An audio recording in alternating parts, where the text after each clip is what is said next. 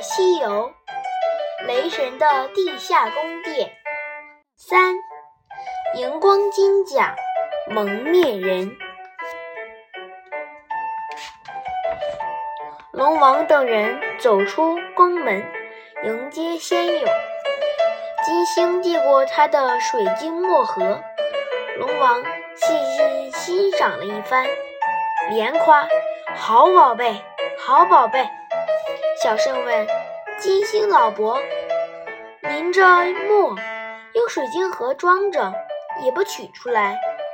金星笑着：“一取出来，就会把海水全染黑啦。”悟空抢过弥勒佛的五味汤匙，舔了两下，大家都盯住悟空，问他味道如何。只见这张猴脸一会儿皱起，一会儿舒开，一会儿闭紧了脸，一会儿张大了嘴。最后他说：“说不出，这是一种复杂的滋味。”弥勒佛叮嘱悟空：“舔着玩可以，却不能随便在水中搅动。”龙王要陪客，便吩咐小白龙把这两件宝贝放进万毛馆去。小白龙捧着宝贝，一边走一边忧心忡忡地对小圣说：“我心里有点七上八下的。”来到石龟前。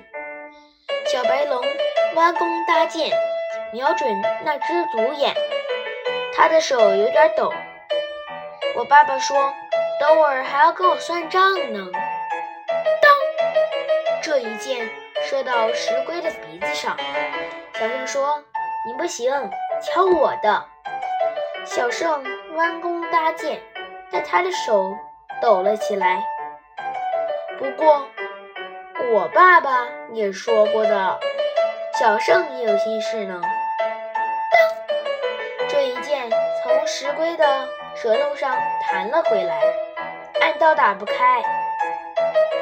两人干脆沮丧地坐在石龟身上。小圣说：“总得想个法子对付他们。”小白龙问：“有什么法子？”想要对付爸爸。可不容易。小圣看到那两样宝贝，突然急中生智。对，就这两样，闹得他们晕头转向。哦，小白龙恍然大悟，高兴起来。这样他就忘记跟我们算账了。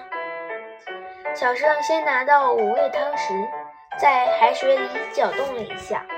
小白龙惊奇地咂嘴品味，海水变甜了。正在巡海的虾蟹二将最先尝到甜水。蟹将军心存疑惑：海水从来都是咸的呀。虾将军却已经开怀痛饮：“我还要喝，太好喝啦！”小圣又用汤匙搅了两圈。小白龙刚尝了一口，就立刻欢叫起来：“又变酸了！哈哈哈！我爸爸最怕酸。”龙王正在客厅陪客人说话，这时捂着腮叫起来：“！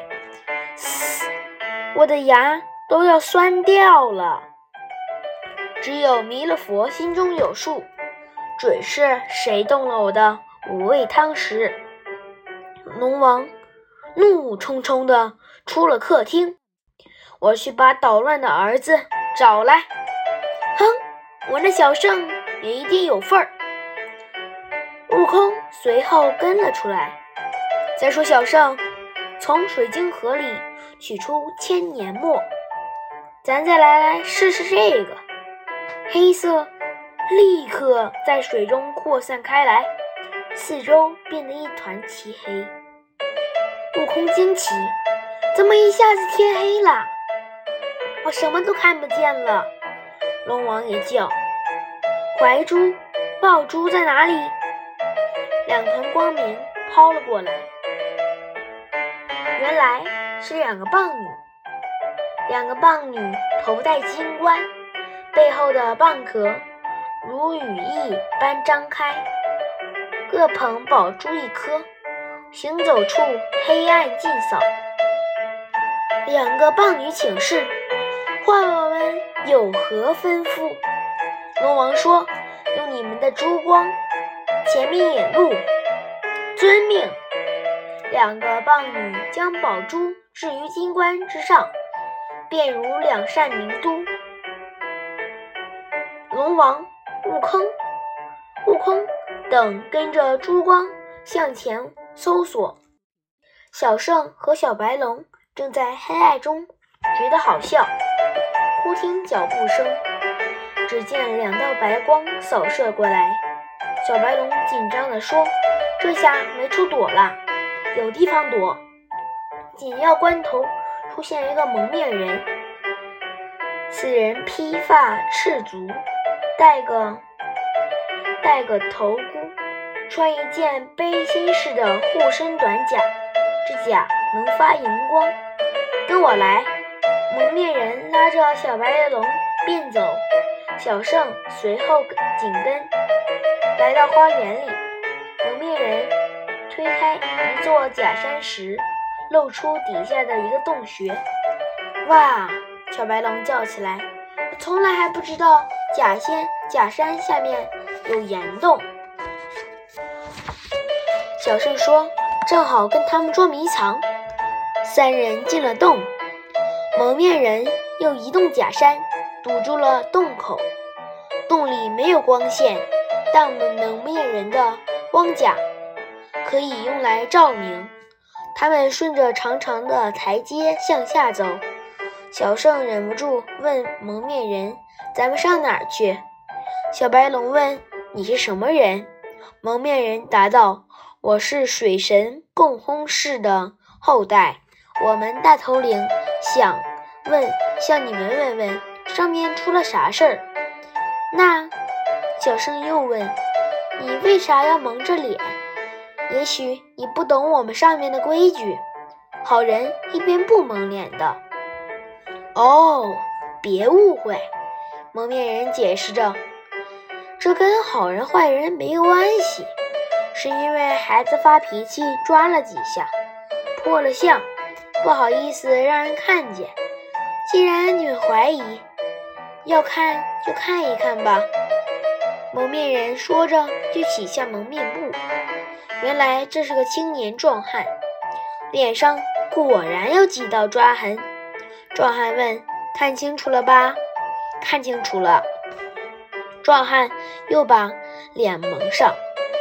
他们拐过几道弯儿，来到一座石门跟前。